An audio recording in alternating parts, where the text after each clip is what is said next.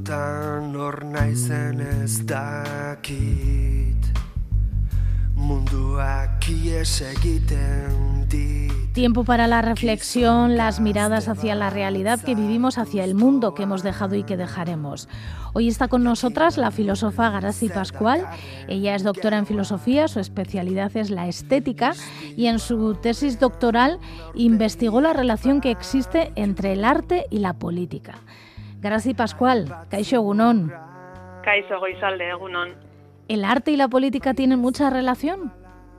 Sí, por supuesto. El arte y la política están intrínsecamente ligados y la estética es la disciplina que ha intentado comprender y desarrollar esta relación. Eh, es muy difícil definir qué es el arte, si es que se puede definir, pero al menos podemos decir que el arte es un tipo de conocimiento que mueve emociones y crea ideas, ideas e influye asimismo en la razón y en la sensibilidad. Por eso es un medio privilegiado para transmitir valores e ideologías por su valor didáctico y pedagógico, ha sido una herramienta política. Por una parte, solo tenemos que pensar en cómo la nobleza o la Iglesia hicieron uso de la práctica artística durante la Edad Media y la Edad Moderna para la legitimación de sus valores políticos y sociales.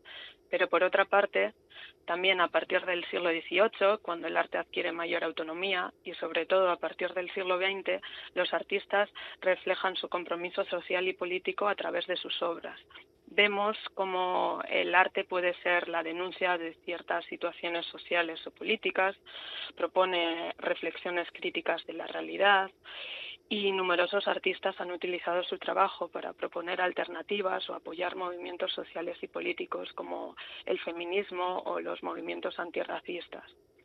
No obstante, también por el poder que tiene el arte, ha servido como propaganda, dada su capacidad para influir en las masas. Y ejemplo de ello sería, por ejemplo, el arte soviético de la primera mitad del siglo XX. Eh, por eso la filosofía se ha encargado del análisis de todos estos temas. Por ejemplo, los filósofos de la Escuela de Frankfurt, bueno, desde principios del siglo XX, eh, filósofos como Adorno, Benjamin o Marcuse han tratado esta relación Después, a mediados del siglo XX, Foucault es clave para entender que el arte siempre implica ideología y, por tanto, poder, pero hoy en día todavía sigue presente eh, todos estos temas en palabras de Rancière o Didi Uberman.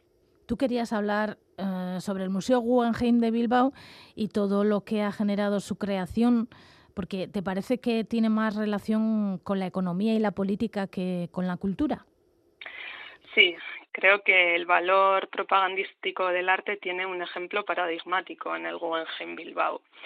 Eh, Bilbao es una ciudad donde el urbanismo y la arquitectura se han convertido en categorías políticas y económicas. Eh, bueno, la historia de la creación del Guggenheim es bien conocida.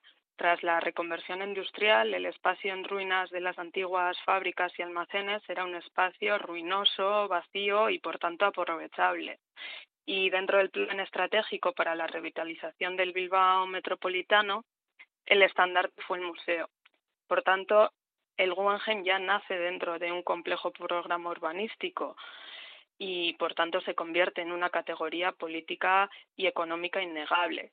Así que Bilbao comienza una tendencia urbanística espectacularizante, donde el museo es su logotipo y desde entonces la rentabilidad económica eh, es la base de todas las inversiones sociales y simbólicas de la ciudad. El museo nace por un plan de regeneración urbana, pero hoy en día es el propio museo el que crea urbanismo, imagen y sobre todo lealtad política. Nadie habla de su función cultural, sino de sus virtudes económicas, ya sean turísticas, publicitarias.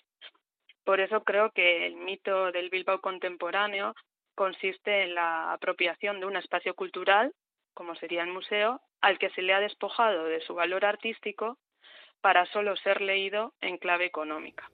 De este museo se habla mucho, en realidad, de su efecto también, y normalmente solemos escuchar lo bueno que ha aportado a la ciudad el museo. Pero tú tienes unos cuantos peros. Desde luego, y creo que ya los he dejado caer en la pregunta anterior. Nadie duda del triunfo del museo sobre la debacle económica que se cernía sobre el Bilbao de los 80. Y también soy consciente de que es una institución privada, aunque no debemos olvidar, con participación pública a través de la Fundación.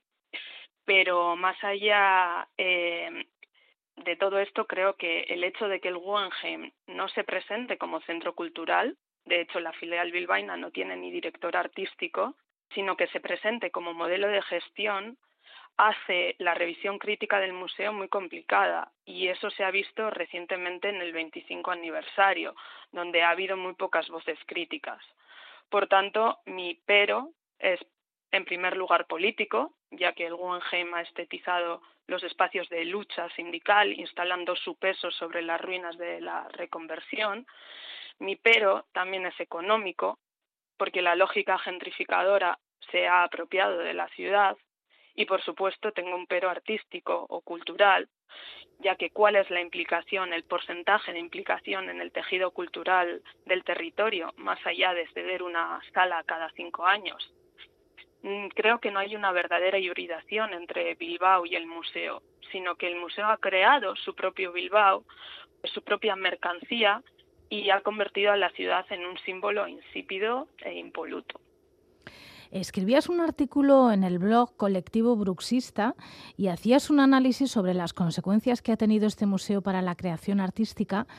¿Te parece que la aparición de este museo, por lo que estás diciendo, te parece, desde luego, evidentemente, eh, crees que ha generado una especie de anestesia del debate político y social y, por supuesto, artístico?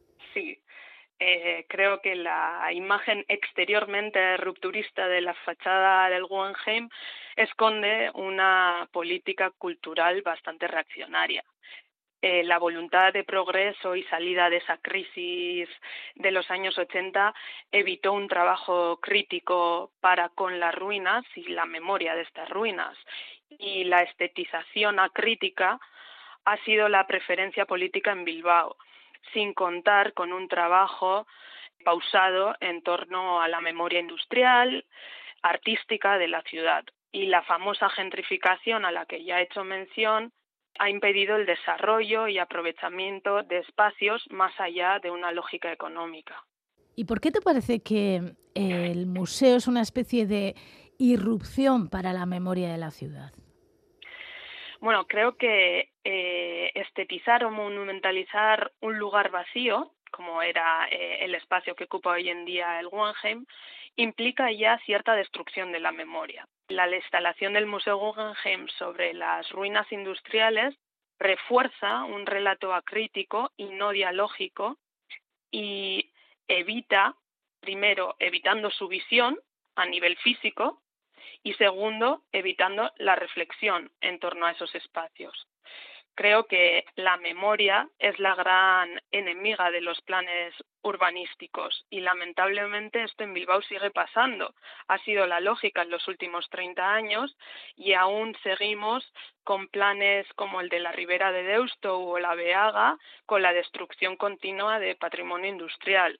Por tanto, lo que creo es que, bueno, la potencialidad de las ruinas y su revalorización artística o social pueden ser discutibles, pero se ha de plantear si su conservación conlleva una importancia histórica, política e ideológica, es decir, si podemos hacer una revalorización semántica de esos espacios arruinados más allá de lo económico. Por eso creo que la ciudad necesita un poco distanciarse del proceso de iconización, de fetichismo arquitectónico, para reclamar un Bilbao más vivido, más habitado. Y, por ejemplo, resignificar espacios arruinados puede dar lugar a lugares donde la memoria e historicidad se unan para una recodificación de la historia social y, política de la ciudad, evitando sobre todo relatos unívocos en torno a temas tan diversos como luchas sindicales, el terrorismo o movimientos artísticos, bueno, los llamados contraculturales. Las ruinas pueden ser espacios alternativos desde donde construir nuevos espacios de arte crítico y es nuestra responsabilidad como ciudadanas exigir lugares desde donde resignificar el mito del Bilbao contemporáneo. Bueno, por lo que veo, seguirás escribiendo y reflexionando sobre lo artístico, sobre la relación entre el arte y la política, ¿no? Sí, esa es la idea. Suelo colaborar con distintos artistas y, bueno, es un trabajo que me gusta mucho. Gracias, Pascual, ha sido la primera vez que hablamos contigo en este espacio de filosofía. Volveremos a hablar contigo. Muchas gracias. Agur. Agur.